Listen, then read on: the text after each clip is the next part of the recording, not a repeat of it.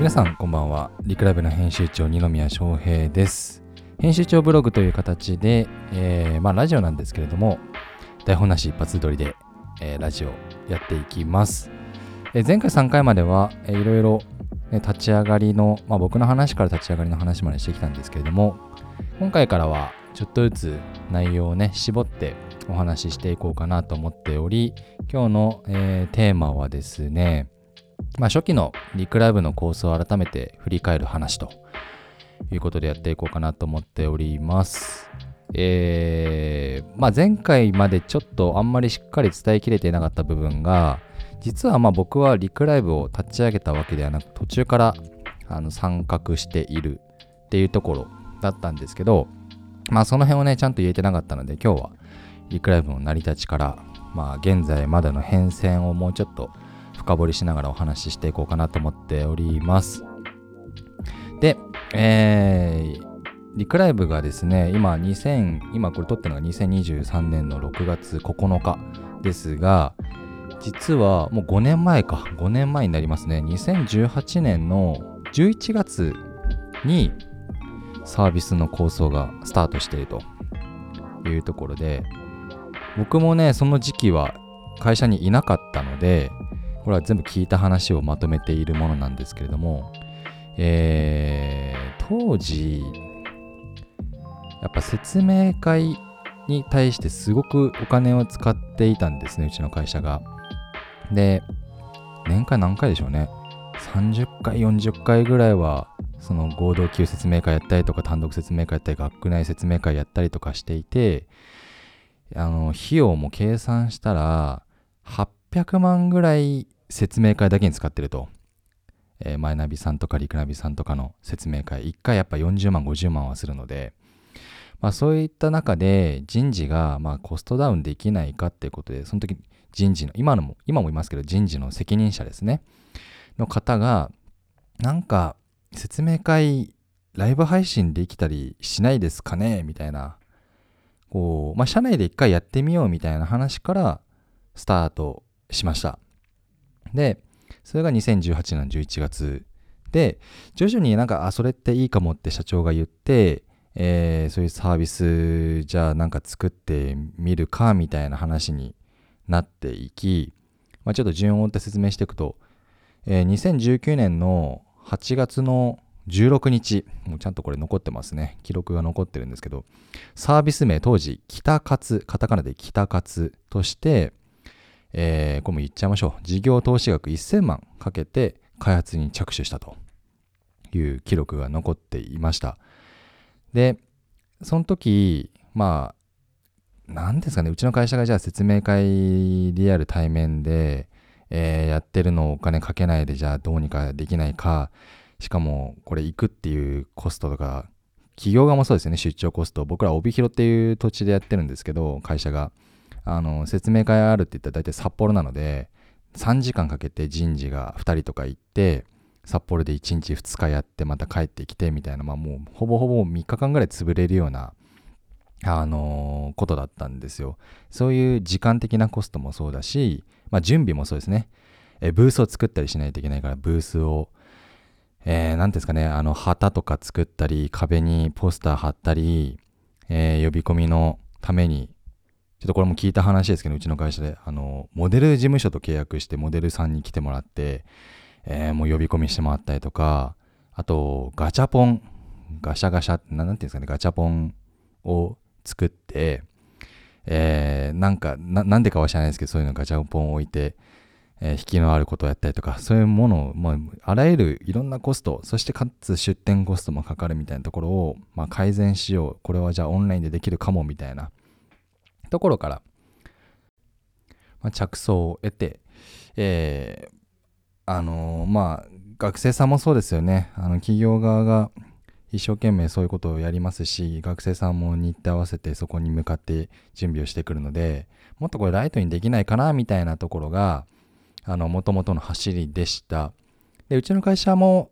結構早い段階から、本当コロナ前ですね、あのー、から、やっぱ複数店舗の事業展開をしているので、えー、オンライン化、ウェブであの連絡を取り合えるように、もう早くから着手していて、ウェブカメラだったり、あのー、会議マイクだったりとか、まあ、そういうのをもう投資して、もう全部署、リモートでもやり取りできるみたいな仕組みになってたんで、なんかそういうのをうまく使って、説明会とかもオンライン化できないかなみたいなことを2019年から考えていました。で、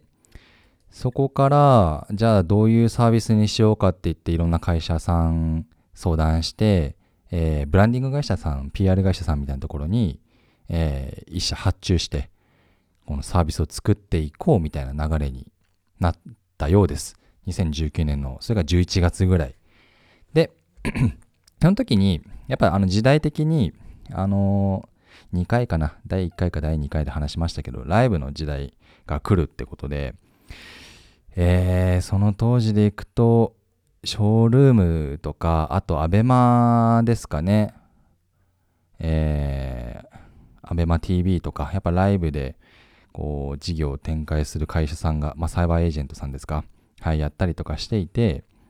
まあ、これからの時代はライブも時代が来ると。あの 5G、今結構当たり前になりましたけど、当時はまだ 5G が来るかもみたいな予測の段階で通信速度も上がれば、リアルタイムでのやり手もしやすくなるよね、みたいな。そういう時期だったので、いわゆるこう、世の中がライブに動いていた時期だったんですよ。なので、ライブ配信の、じゃあ仕組みをどうやったらできるかってことで、そこからいっぱいですね、調べて、まあ、いろんな仕組みあったんですよね。その中から AWS のライブストリームっていう機能をうまく、えー、組み上げることができればできるかもってことで始まっていきました。で、ね、さっき言ったように北活っていうサービス名、過去仮で進んでいたリクライブですが、えー、徐々に徐々に、えー、ネーミングの整理とかできて、2019年の12月にリクライブっていう、えー、サービス名に変更して、商標登録をして、調査開始してって書いてますね。はい。えー、商標登録し始めたと。で、2020年の1月ぐらいから、えー、サービスの、まあ、全体構想、デザインとか、えー、仕組みとか考え始めて、えー、3月にロゴ、リクライブロゴ、今でも使ってます。それを確定して、20年の3月9日、そしてもちょうどコロナ時期になってるんですけど、そこからは、えプレスリリースを打ってます。で、その時のプレスリリースのリクライブのタグラインっていうんですけど、タグライン、あの、まあ、サブタイトルみたいなものですね。それが、ライブチャット企業説明会として、2020年6月ぐらいにサービス開始を発表しますっていう、まあ、候補を打ってやってたと。で、僕がその後なんですよね。あの、参加したのが。2020年4月1日に僕が入って、その直前入る前にですね1週間前にいやまあ結構仲良くその時していた社員の方新田さんって言うんですけどね。あの、いや、二宮さんすいません。あの、ティザーサイトを作りたいんですけど、ティザーサイトのデザインちょっと考えてもらえませんかって言われて、ああ、いいですよって言って、で、リクライブって言うんですけど、リクライブな何ですかそれはって。そしたら、こうこうこういうサービスをやるんです、うち。へえ、みたいな。まあ、僕はもう結構その時は、あの自分事ができてないというか、まあこれから入社する会社の話だったんで、ああ、そんなこともやるんですね、ぐらいにしか思ってなかったんですけど、なんか、でき、ちょっともうもうその時のね、関わっていたデザイナーさんとか、本当非常に申し訳ないですけど、あの出来上がっていたあの仮のワイヤーフレームとかデザインのティザーサイトの構成がめちゃくちゃまあし、うん、言い方よくすればシンプル。えー、なんかよくわかんないんですよ。もう内容が少なすぎて。で、それ見て僕、うん、な何のサービスなんですかこれみたいな。で、そこからなんかちょっと火がついて、なんかよくわかんないサービス、この会社リリースしようとしてるみたいな。で、聞けば聞くほど結構面白いサービスで、当時、そのライブチャット企業説明会っていう名の通り、ライブでえー、企業が説明会を開催します。で、そこにはもう多くの求職者が集まって、チャットベースで、あの、まあ、インスタグラムライインスタライブかな？インスタライブとかイメージしてもらったら分かりやすいんですけど、コメントがね、バーって流れてきて、いいねが飛んでて、ハートが飛んでて、みたいな。で、企業がそれに対して答えていくみたいなまあそういう構想だったんですよ。で、それをえ作りたいんですと。めちゃくちゃ面白いですね、それって言って。で、デザインを、まあ、作るときに、まあ僕も採用系のサービスって初めてだったのかな、ちゃんとやるのが。いろいろ調べて、あの、まあ、これも小ネタですけど、今では仲良くさせていただいてますが、あの、今村さんの会社、当時、うずうずって会社のサイトが僕は非常に好きで、あの、うずうずするみたいな、あの、まあ、今でもそのサイトなんで見ていただければ面白いんですけど、うずうずっていうこう第二新卒特化のさあの採用支援の会社さんのサイトを見て、いや、これかっこいいからこういう感じにしようって言って、あの、外国人がね、あの、横顔でうずうずしてるっていうサイトだったんですけど、うずうずさんは。ちょっとパクらせてもらって、これ誰にも言ってないですね。あの、初めて公表しますが、えー、外国人の、えー、フリー素材とか有料素材を、まあ、5000円ぐらいしたのかな？で、買って、リクライブ、ライブ、チャット、企業説明会、いつでも説明会に参加できるサービスみたいな、そういうデザインを作ってですね、えー、公開したと。で、えー、その時に、まあ、ティザーサイトとして4月20日にあの公開してます。で、その時はですね、やっぱこう、説明会、多くの求職者集めないとっていうことで、事前登録した人に Amazon ギフト券500円プレゼントキャンペーンみたいなことを実施しながら、まず、こう、学生さんを集めようみたいな施策で始まっていました。で、かつ、僕もジョインしたのが4月1日、本当1日から入って、まあ、データを遡るとですね、その時、4月2日にはですね、僕がもうプラン表を作ってたんですよね。価格表ですね。リクライブの当時の。まあ、それぐらい結構スピード感で、あの、なんか上演してすぐ、多分サービスの、まあ、全体感でできてないところ僕がやりますみたいな感じでガンガンガンガン動いていって、え価格も決まってなかったんで価格も決めて、当時いろんな、えー、そういうね、ブランディング会社さんとかいたんですけど、まあ僕の方でやれることやりますねって言って、まあ、巻き取ってって、うん、決まってないことどんどん決めてって、で、当時、あの、それもあれですね、こう、大きい構想があったんですよ。24時間企業説明会が開催されてるような仕組みがいいって社長が言ってて、じゃあこれ企業も多くいないといけないし、学生も多くいないといけないし、いろいろ、あ、集客結構大変だな、みたいな話をしながら、じゃあこう、何十社がやった時どうなるかみたいな仕組みで、えー、サーバーの設計を考えたり、そのストリームをするっていうサーバー結構特殊なんですけど、ライブをね、えー、チャンネルを起動するとか、まあいろいろあるんですけど、そういうのを、まあ、結構細かく詰めていって、よし、これだったら100社ぐらい同時に来ても大丈夫みたいな、あの、そういったサービスを考えてデザインを作っていました。で、まあ、あの、プレスで6月からやりますみたいなこと言ってたんで、もやばい、あと2ヶ月しかないみたいな状況で、えー、サイトもあの作ってたんですけど、もともと作ってたのはさっき言った通り100社ぐらいができるような仕組みで作ってたんですが、これよく考えたらこう100社も突然集まんないから、そもそも説明会も開催されないよね、みたいな。じゃあこれちょっともっとシンプルに、今やってる会社がしっかり見れる、まあカセットって言うんですけど、そのね、一個の一個のこう予約の、えー、番組のね、番組じゃないや、えー、予約のライブのこうサムネが動くみたいな、ガーって並べてたのをもうやめて1個ドンみたいな感じにして、で、これで、まあ、まずベータ版公開しようって、なんとかなんとか7月、まあかかっちゃいましたけど、7月に、えー、出来上がり、えー、で、社内で50人ぐらい集めて、こういうプロダクト、まあ、リクライブ、これからやっていくんですっていう発表会もして、実際にライブ配信もしてみて、わ、すごい動いてるみたいな、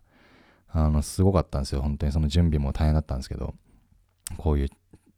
ね、サービスをこういう事業計画でやっていきますみたいな。で、えー、作り上げたのが、公開されたのが7月28日、今でも忘れない、まあ2020年の7月28日にベータ版リリースと、で、ドーンと、えー、リリースをしました。で、まあちょっと僕はそこで一回まあ自分の仕事が終わったというか、えー、まあなんていうんですかね、責任者でもなくて、あの人事の最初発案者、人事の責任者だったり、人事のメンバーが5人ぐらいいたのかな。プラス、うちは結構いろんな多事業展開しているんで、そこの本社の結構精鋭メンバーも、この事業計画とか、えー、サポートとか関わってくれて10人ぐらいで動いたんで、まあ僕はもう一旦デザインだけだと思って離れようと思っていたんですけれども、まあこう蓋開けても別に、まあリリースしましたって言っても何も変わらなかったというか、問い合わせが来るわけでもない、求職者も、まあ事前登録ね、500円のやつやっても、あれ3。100人ぐらい集まったのかな。まあまあそれぐらいになってはいましたが、まああとは誰かがやるだろうみたいな感覚もあって、えー、まあ、いわゆる燃え尽き症候群みたいなことですよね。3ヶ月やりきったみたいな感じで僕はいたんですが、これでも誰もやんなかったらもったいないなって思って、8月入って、8月の11日に、もうリカブとしては初めてのサービスリリースで初めてのライブ配信を自社でやろうということを考えて、まあ人事の中橋君という人と僕で、えー、なんかやろうと。せっかくこの仕組み作ったし、サービスリリースしたし、まあ、事例作んないといけないよねってことで、えー、11日、実はその日が花火大会の日だったんですよ。十勝毎日新聞がやっている勝ち舞花火大会っていう、北海道多分一番でかいような、えー、何万発も花火が打ち上がる、あのー、日があるんですけどね。もう全道各地から集まってくるんですよ、その日は。で、その日のあの合わせてうちの会社では毎年バーベキュー大会みたいなのをその十勝エリアにいる人たち集めて100人ぐらい集めてあのやるんですけど100人も集まらないか。80人70人80人ぐらいかな。でそれに合わせてライブしようってことであの今でもちょっとね覚えてますけどバーベキューしながら配信内容を考えるっていうちょっと謎の意味がわかんないライブ配信をしましてですね。僕と中石さんがあの、バーベキュー大会に集まるのはもう夜の6時とか7時だったんですけど、そのちょっと前、4時ぐらいからですね、確か、あの、炭火七輪で起こして、焼肉ちょっともうもらって、えー、焼き始めて食べながら1時間ダラダラとなんか話すみたいな、そんな回をやったのが、リカイブ史上初めてのライブ配信でした。で、あの、やっぱりなんか、あれですね、ライブをやるっていうのは初めてだったんで、本当に、まあ、楽しかったし、ワクワクしましたし、ドキドキしましたしってことで、で、それを社員の方もいっぱい見てくれて、なんかもうよくわかんないけど面白そうだねみたいな感じだったんですよね、当時ね。で、それが2020年の8月だったんですけど、そっから、あのー、それ以上のことが起きなかったというか、あの、別に企業に営業してたわけでもなくあんまり。まあ一応ね、その7月のベータ版リリースに向けて登録企業増やすって言って頑張ってはいたものも、いたものの、あの、ちゃんとした、契約してる企業は全然確かいなくて、うん、で、こう、なんとかしてこうみたいな感じで、付き合いのある会社さんに、まあ、とりあえずなんか、呼び込んでやってもらおうみたいなことを企画したのが9月。そうですね。リリースして約2ヶ月ぐらいで、えー、っと、あれですね。リクライブクロスっていう企画を考えたんですよね。説明会をライブで説明会する1日の、えー、イベントみたいなことで、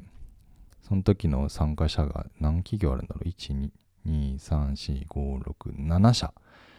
えー、地元のえスーパーマーケットチェーンだったりとか、道の駅を経営してる会社だったりとか、福祉事業、えー、あと、アミューズメント企業、えー、ロジ、ロジスティックス企業、アパレル企業、あと、大きいところでいくと、大樹町のね、ロケットの独自開発されてるインターステラーテクノロジーズさんとかを呼んで、まあ無料でですね、説明会を開催したっていう1日、12時半から夜8時までぶっ続けで、何時間でしょう、これ。7時間半やってると。いうことを9月にやってですね。まあまあまあまあ、あの、盛り上がりはしましたね。だから、そこで会社さんでもライブでやるっていうのはもうあんまりなかったので、その当時。っていうのをやってました。で、まあ本当になんか、それ以上のことあんまり僕もなんかやってなかったんですけど、とりあえず配信が面白かったんで、なんか配信やろう、配信ラ,、まあ、ライブ配信やろうみたいなことをいろんな企業さんとやっていき、まあ、人事の担当者ね、2人いたんですけど、一緒にその2人と僕で動きながらやってたんですが、まあ待てよと。あの、これ、そもそも事業投資、当時多分3000万ぐらいかけて、リクライブ開発して仕組みもできているのに、こんななんか、まあ、いわば遊びみたいな、あの運営の仕方しててまずいなと思っていた矢先に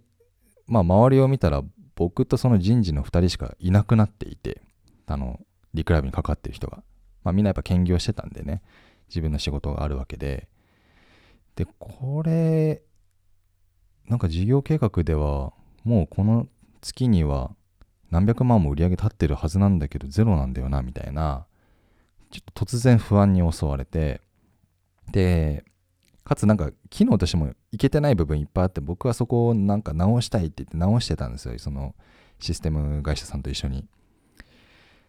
て言った時にあこれダメだなと運営がそもそもいけてないと何も意味ないなと思ってそれで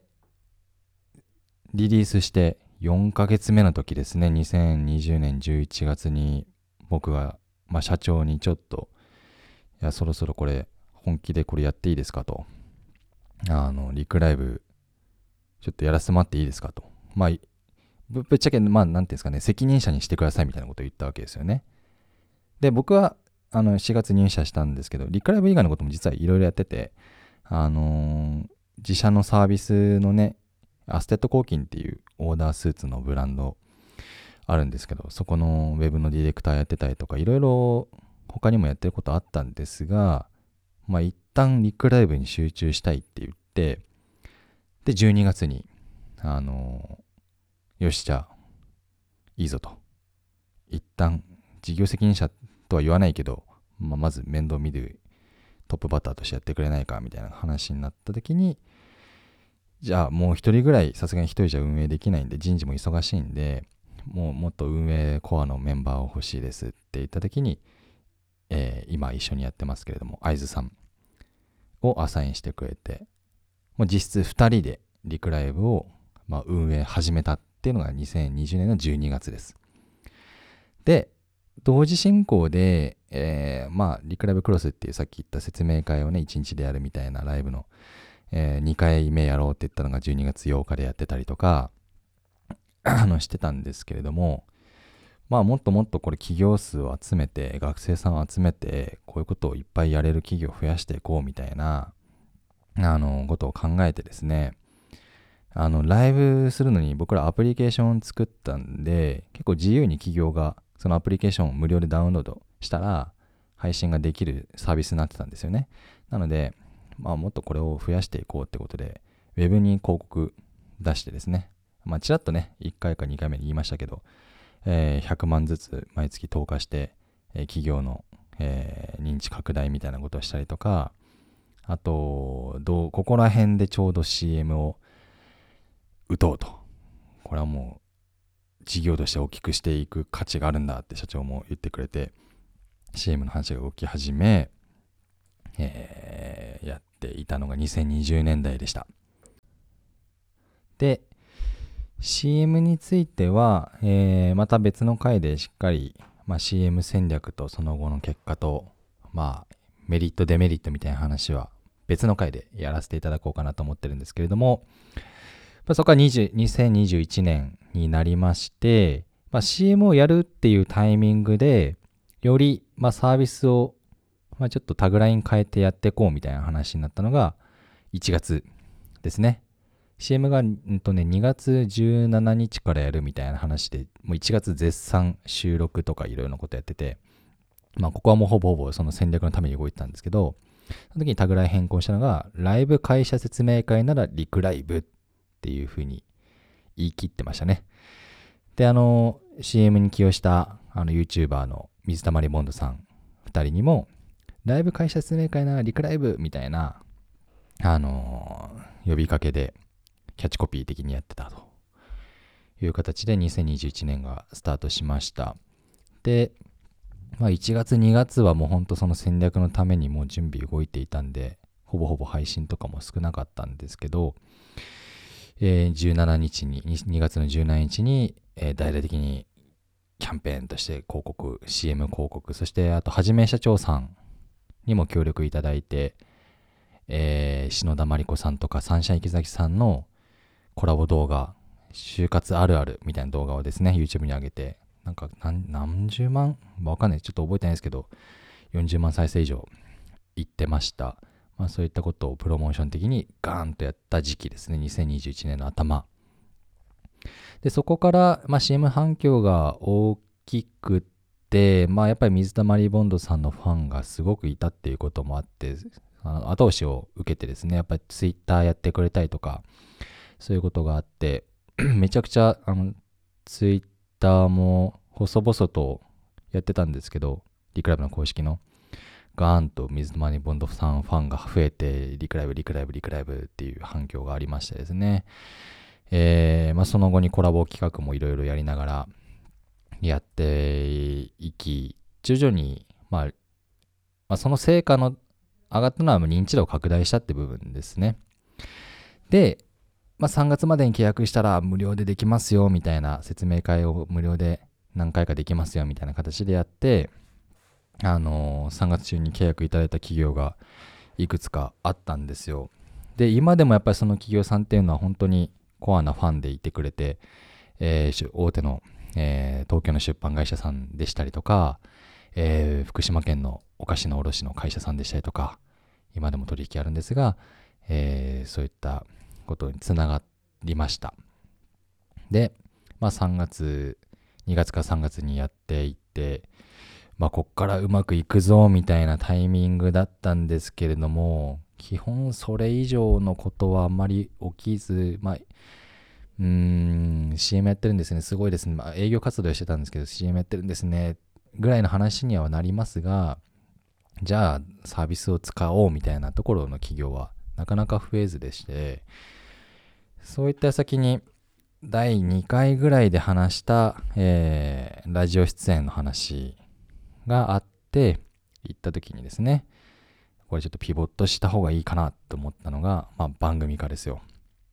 ライブ配信を企業にやってもらうんじゃなく、僕らの方で、えー、企画を立ててやっていこうみたいなことで、4月に入ってすぐ、またすぐタグラインを変更したわけですね。えー、2021年の1月にライブ会社説明会なリクライブって言ってたものが、4月にはもうたった3ヶ月で変わって、ななんて言ったかっていうと、求職者参加型ライブ、あ、ごめんなさい、求職者参加型採用ライブ配信はリクライブみたいな感じです。で、ここで、あの、求職者が参加して、えー、企業にいろいろライブ配信やってもらおうと、それは僕らがあの軸となってやっていこうみたいなところで、7月から 番組化を始めて、ね、番組化っていう、突然番組化って言ってますけど、番組チックに、あの当時は社長の時間っていうね、社長が、社長にお話を聞いていく企画だったりとか、えー、今ではもう廃盤になってますけど、逆面接官中橋っていう謎の企画が生まれたり、まあ、面接官、普段面接採用担当やってるうちのメンバーの中橋っていうのが、えー、企業の採用担当者に面接するみたいな、ちょっとよくわかんないんですけどね、今でも。うん、勢いで始めた番組があったりとか、あと、エースっていう、あの、社員、エース社員に話を聞くみたいな番組。あともう一個が、バージャンヌ・ダルクへようこそっていう女性社員に話を聞く、なんかバー、バーテンダー、会津が話を聞くみたいな企画が当時4つ生まれました。で、なんかそれでね、あの、勝ち前の取材、あの、地元の新聞社ですね、えー、取材を受けてこんな、ちょっと特殊なサービスやってる会社があるよって取り上げてもらったりして、えー、やっていきました。で、4、5、6で、まあ、無料でね、いろんな会社のそういうライブ配信をやったんですけれども、またタグラインが6月に変更されるわけですね。もう何回やってるんだろうって感じですけど、えー、僕も今、歴史をね、まとめてる、あの、スプレッドシートがあるんで、そこ見ながら話してるんですけど、タグライン変更、6月、えー、働くを学ぶリクライブ、採用ライブ配信サービスと。働くを学ぶ。うん。だからそう、働いてる人にフォーカスを当ててるってことで、まあそういったタグラインに変更していまして、で、番組数も増えてますね、その時から。えー、ニューフェイス、今でもめちゃくちゃ人気番組なんですけど、人気企画なんですけど、ニューフェイス、新人の野望、えー、若手社員に話を聞くっていう企画を6月に始めて、えー、その後7月にはオフィス、まあ、オフィスツアーですね、簡単に言うと。そして、えー、まあ、社長が出れないっていう企業が出てきたので、幹部のティータイムっていうね、役員に話を聞きますみたいな企画が生まれたりして、やって、まあ、どんどんどんどんそういうふうに番組がその時増えていったんですよ。で、やっては改善が必要だよね、みたいな話で、うん、あったって感じですね。で、当時はまだまだその頃は、その求職者をライブに呼んで、その1時間のライブ収録、ライブ配信ですね、収録じゃなくて、ライブ配信をきっちりやりきろうってことで、えー、過去最高のあの視聴数になったのが80人以上同時に見てくれたのかな、えー、7月13日のオフィス、えー、その時ライトアップさんっていう会社さんだったんですけど新卒採用されていて若手社員が、えー、オフィス見学ツアーをしますみたいな。のが80人ぐらい見てすごいあの今でも残ってますけどね。当時もガンガン使ってた機能としていいね機能っていうのがあってライブ中にいいねを押したらもうハートが飛んでって1000いいね貯まると、あの、ハートが弾けるんですよね、バーンと。それがもう何十回も1時間に起きて、3万いいねみたいな。うん、30回起きてってことですね、3万いいねだと。みたいなことがありながら、まあ、ライブを楽しむっていう、え、やり方で当時はやっていました。で、でも、あのー、うん、今話したの3、4、5、6、7、8まで来ましたけれども、配信数はうん、そんな月にほんと3回、4回やってればいい方みたいなところで、かつ、まあ、うちのメンバーも僕ともう一人、会津さんと、あともう一人営業社員一人いたんですけど、なかなかやっぱ営業しても売れなくてですね、苦戦してたわけです。あの、ライブでやるんですって、採用ライブでやるべきなんですみたいな話をしても、いや人来ないんでしょうみたいな話だったりとか、まあそんなこんなでね、やっていきながら全然売り上げ立たずで、結構苦戦してたんで、まあここはもっとガツンと採用しようってことで、営業社員もう一人増やすって話と、えー、MC、僕がやっても、まあその時僕以外に、まあみんなメンバーで MC を回してたんで、僕一人でやってたっていうよりは何人かでやってたんですけど、もっと専属 MC を採用したいってことでね、えー、採用しまして、9月から営業社員と MC 社員が1人ずつ増えて、えー、ただちょっとそのもともといた営業メンバーは別の事業に移動になったので、えー、合計4人で2021年の9月から新体制でスタートしていくということをやっていました。で、ここからが、えー、なかなか苦しい時代の、まあ改めて苦しい時代の幕開けだったんですけど、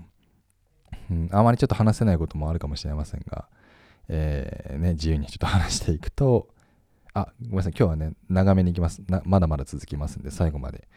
えー、まあ、途中でやめてまた後で聞いてくれたらなと思うんですけどね。はい。で、9月になりました。2021年9月、ちょうどサービスベータ版リリースして1年経った。あ、あの、ベータ版リリースって言って本格リリースはじゃあいつなんだって話なんですけど、実は、あの、これは結構揺れてて、あの、後から後付けですけど、本格リリースしたのは、えー、その番組が始まった2020 2021年の4月ってことになっています。本格リリースですね。ちょっと仕組みも変えてるんですよね。あの、サービスの。で、そこから C56789、ちょっと半年経ちまして、えー、もっともっとじゃあ営業かけてって、配信もやっていくのに MC も採用してってやっていくんですが、えー、あれです。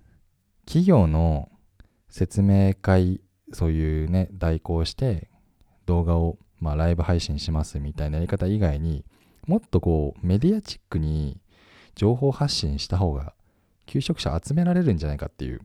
発想にその時転じましてなんであのちょっとねあのー、書いてあった働言ってた働くを学ぶっていうねタグラインに変更したのもちょっと近い文脈があって働くを学ぶってことでいろんな働いてる人に話を聞くみたいな企画が結構立ち上がったんですよね。今ではもうないですけれども、えー、その時、マイキャリア、自分らしく働くっていうね、えー、キャリアコンサルタントのメンバーがいたので、その人が、えー、キャリアについて話していく番組があったりとか、あと、就活生に悩み相談するっていうことで、コラボ企画、キャリアマップさんっていうね、専門学校特化の採用サービスとコラボして、えー、ズバッとそのキャリアマップさんの社員の方がお悩み相談切りせ切りバセ切り捨てていくみたいな感じの企画があったりとかあとはうんと12月ぐらいには僕が、えー、目指せアルティメット就活っていうね就活のやり方を改めて問うみたいな企画を始めて毎回人事とか採用責任者とか採用支援されてる会社のさあの方とかと話をしていくみたいなのを毎週やってたのが始まったりとか。そういったこう別のメディアとしての発信を強化した時期が始まりますやはりここは目的は一つで求職者をより集めていくと僕らのファンを作っていくっていう意味合いでねやっていきでそういうことをどんどんどんどんやっていった結果ライブ収録の回数200回目はにその2021年の12月10日、バーニッシュカンパニーさんっていう会社の配信でした。で、2021年はあっという間にこういうふうに過ぎ去っていきまして、CM やって、えー、採用も強化して、えー、ライブをもっとガンガンやっていくぞっていう流れになってやっていったのが2021年。ちなみに売り上げは全然ついてきていません。はい。で、あっという間に2022年になっていきます。2022年。えー、ここからでも徐々になんか良くなっていきてるんですよね。あのー、企画をやっぱりいっぱいやったことによって、なんかいい企画っていうのがよりなんか洗練されて出てきて、2022年の1月には今でもやってますけど、Wanted っていう企画が生まれて、一発目の収録やってましたね。はい。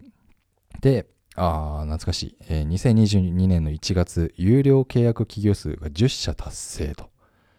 ようやく10社です。えー、1年半ですね。大体計算すると1年半やって10社有料契約していただいたと。うん、10社。で、かつ僕らの1件あたりの単価は非常に安くやっていたので、数十万なのでね、ここでまあ計算したらわかるかと思いますが、それぐらいの売り上げしか立ってない時期でございました。で、まあ、このやり方はでも、あの、ね、徐々にいいんじゃないかってより思うようになって企画を強化し始めそしてあここでようやくライブ配信中心ではなくアーカイブ視聴を目的とした構成に練り直したとそれが2022年の1月、まあ、約1年近くライブをやってきた中でアーカイブを目的としたっていうね方針に転換してますこの前、あの、話した時、2022年の3月、4月ぐらいって言ったんですけど、1月でしたね。はい。で、1月にまたタグライも変更してます。もうどんだけタグライ変更するんだこれで3回目の変更。えー、その時はライブで作る RJP 型採用動画ということで、RJP っていうね、言葉をその時に知ったんですよね。何かってリア、何かというと、えー、リアルスティックジョブプレビューとありのままの仕事の様子を見せるっていう意味なんですけど RJP 理論っていう考え方がアメリカの方かな、えー、ありまして結構そっちの方では有名な手法らしいんですが日本ではまだあんまなかったのでやっぱこう仕事を見せていくリアルを見せていくっていうところが僕らのやってることと近いよねってことでライブで作る RJP 型採用動画にタグライン変更したと。で、まあ、より営業をねこ、の時頑張っていこうっていう、あのー、ことになったので、えー、今、活躍してますが、この時の4月、2022年4月に、セールスの、えー、マネージャー、砂川さんがね、ジョインしています。はい。で、合わせて、あの、インターン生としてやっていた田野さんも、この時に社員になりまして、えー、2人増えたという形になってます。ここまでが結構苦節の、えー、やっぱスタートアップ期の話ですね、えー、ライブ配信プラットフォームって言いながらライブ配信がうまくいかないよねって気づき始めて、えー、説明会をねやめて動画もっと企画性の高い番組っていう形にしてってここまで来たんですけどまあこっからがまあいよいよリクライブのえーそうん、本当の創世期ですね。スタートアップ期をちょっと抜け始める時期に突入します4月になってからもともとライブでメインでやってたのでライブに来た方々はアカウントを作成して見ないといけなかったと。かつ同じ仕組みを使っていたのであの終わった後のアーカイブもやっぱ求職者サイト、ね、求職者向けのメディアサイトみたいな形でやってたんでえー、アーカイブについてもそういうあのログインが必要だったんですけどそれを解除してあのアーカイブ視聴をフリーにしたんですよね。どなたでもあの視聴できるようにしたのが2022年の4月でそこからですねやっぱりどんどんアーカイブ見てもらおうみたいな方向性に転じて、えー、やっていきました。で今ではそうですね。ああその時に5月になってから300回目ってことで12月、2021年12月に200回目やってるんで、この5ヶ月間で100回やってますね。それぐらいの勢いで収録、編まあライブ配信をやってたという感じです。で、ここからも、まあ営業考えてたんで、もうほぼほぼ営業の話がメインになってるんですけど、有料契約30社達成っていうのが8月。うんうん。まあ徐々に徐々にですね。あとは、あ今でも結構特殊な企画なんですけど、フライデーナイトっていうね、金曜日の夜にやる、えー、飲み、本当に飲みながら配信するみたいなのが、この時の7月に生まれてたりとか、えー、カンパニーインフォ、えー、企業の説明会を動画にしようみたいな、これも9月ぐらいに生まれてたり、あと今でもね、あの今すごい、ポッドキャストでも人気なんですけど、出島先生がこの時期の9月にスタートしていますね。うん。で、2022年10月にまたタグラインの変更がありまして、えー、会社のリアルを知ろうっていうタグラインに変更してます。えー、働く人、会社の雰囲気、仕事内容がわかる採用動画配信メディアってことで、まだギリギリあの求職者向け、2C 向けのサイトとしてサービスとして、うん、より専念しようってことで会社のリアルを知ろうっていうテーマでね、えー、タグライン変更していきました。で、同時期にリアガチ、えー、っていう番組が生まれて あの仕事塾の高村さんっていう方とね、一緒に始めて、あの本当の就活生、里村さん、大学4年生、その時3年生かな、就活をしていた方なんですけど、その人を学生編集長って形で迎えまして、えーリアルな就活生がガチ、企業にガチ質問してみたっていう企画が生まれました。第1回が10月31日、クロスメディアグループさん。でやったと。で、えー、その後、あ、その月が初めて月の配信数20回達成ってことで、まあ20営業日でやってるんで、1日1配信やった計算になると、やっと、ここで毎日収録が達成するみたいなところで、あの、祝ったのを覚えております。あと、まあ、これ売り上げね、あんま公表したくないですけど、えー、2000、まあ、年度が僕らが6月からあの5月までっていうことなんで、6月から、この2022年6月から、えー、改めて期がね、始まってたんですけど、だいたい6、7、8、9、10、11、6ヶ月間で1000万達成したということで、ようやくなんか事業らしくなってきたなっていうところですね、この時期に。うん。で、それに、本当にそのすぐ後11月4日にトップページを思いっきり変更したってことで、もともとライブ配信告知をメインとしていた UI だったんですけど、アーカイブ動画中心に見られるサイトに変更したってことで、あの、導入企業がね、一覧でガーンって載ってたりとか、えー、アーカイブで見れるやつがドーンと載ってたりとか、えー、そういった変更をサイトでかけてますね。で、ちょっと今聞いてて皆さん思ったかもしれませんが、ちょっと僕今の喉をやらかしていて、まあ一応ね、あの、声の仕事をしているんで、喉ってすごく大事なんですが、結構喉がね、イガイガやられてて、まあ喋りすぎなのか、季節の移り変わり目なのか、あれですけど、皆さんもね、ご自愛ください。で、やっと2022年の11月まで来て、あ11月14日にはライブ収録400回目を達成ってことで、300回目が5月26日、だから5、6、7、8、9、10、11、7ヶ月間で100回やったと。まあちょっとペースをじってる理由はあれですね。あの学ぶ枠っていうのを僕らがその会社の紹介じゃないところで、えー、いろんな情報発信をするみたいなのを前は多くやってたんですけど、それが減ったので、ほぼほぼ企業からお金をいただいて採用のね、ライブ配信をするみたいな方向性、かつアーカイブを納品するみたいな方向性のやり方に切り替えてからは、もう100回が、あの、7ヶ月でできたという感じでした。で、12月、昨年末ですね、えー、またタグライン、タグラインが変更されてます。ここはかなり大きな、えー、もう第2のピボットみたいなところかなと思っているんですが、台本なしの一発撮り採用動画っていうタイトルがここで初めて誕生しました。そう、これね、この話も結構、今度営業の話でしようと思ってるんですけど、台本なしの一発撮りっていうのは僕らの手法であり、価値ではないと思って言ってなかったんですよ。裏ではこういうことをね、あの一発撮りなんです。ライブで、収録してるんです。で、台本は作んないんですとかって言ってたんですよね。もう1年ぐらい。なんだけど、ここで初めてそれをキャッチコピーにしたというか、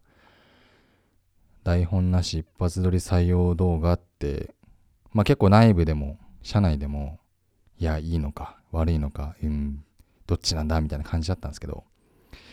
体制もね、あの変更あって、社内のメンバーが、えー、まあ増えたり減ったりしたみたいなところもあって、ちょっと一気に変えようと思って、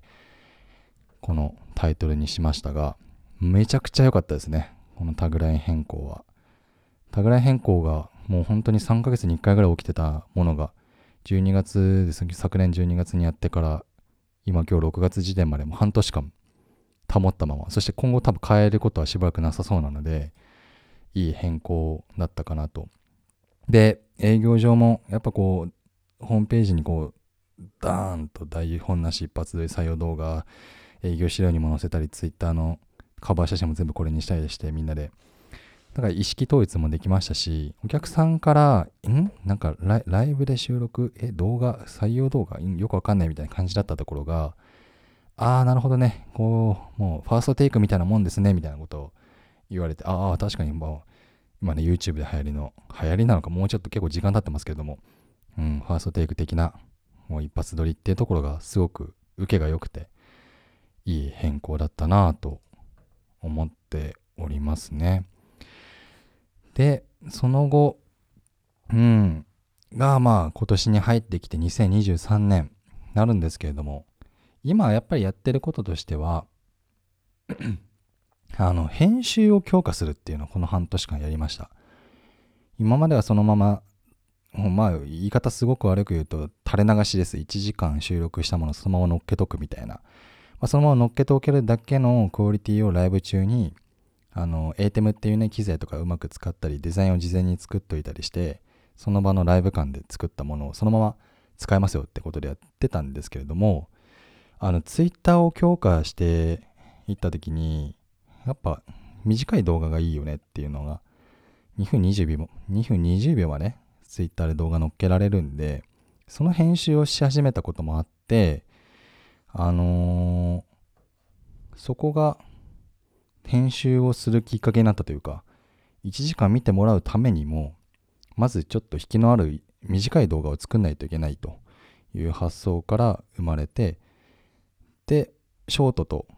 フルと、まあ、ショートの2分から3分ぐらいのものと1時間のフル、そして今年の5月ぐらい、まあ5月、も先月か、先月からチャプター分けするためのもう収録の手法に切り替えていて、1時間やったら結構いろんな情報を引き出せるんですけど、うん、なんか、結局全部連続性だったんですよ、1時間の情報が。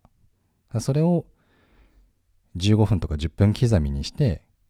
はい、ここからは何々をやっていきます。えー、今日もよろしくお願いします。みたいな感じで、こう、なんか1個の動画として成立するようなのを1時間になんか何回もやるみたいなことをした結果、これもやっぱり良かったんですよね。あの、1時間で動画が5つ生まれるみたいな。まあ、1時間で10分かける6っていうよりは、まあ、いろいろね、あの、予備時間みたいなのもあるんで、だいたい5個ぐらいできる 仕組みになっていて、そうすると、うんと、まあ、最近よく営業で僕も、まあ、メンバーにも言ってますけど、お客さんってやっぱりこう、導入するときに何をハードルに感じてるかっていうと、えー、もちろん僕らが最初にずっと営業、去年から1年間かけてやってたことって、えー、採用のミスマッチをなくすんですよっていうミッションがあるんで、そういうことだったり、えー、応募数が実際に増えましたっていうことだったり、あの採用の選考のぶどまりを改善しますよみたいな話をよく営業でしてたんですけれども、それって結構長期的な話なんですよね。導入してからすぐに達成できないというか、うん、感じることが結構後になるんで、いわ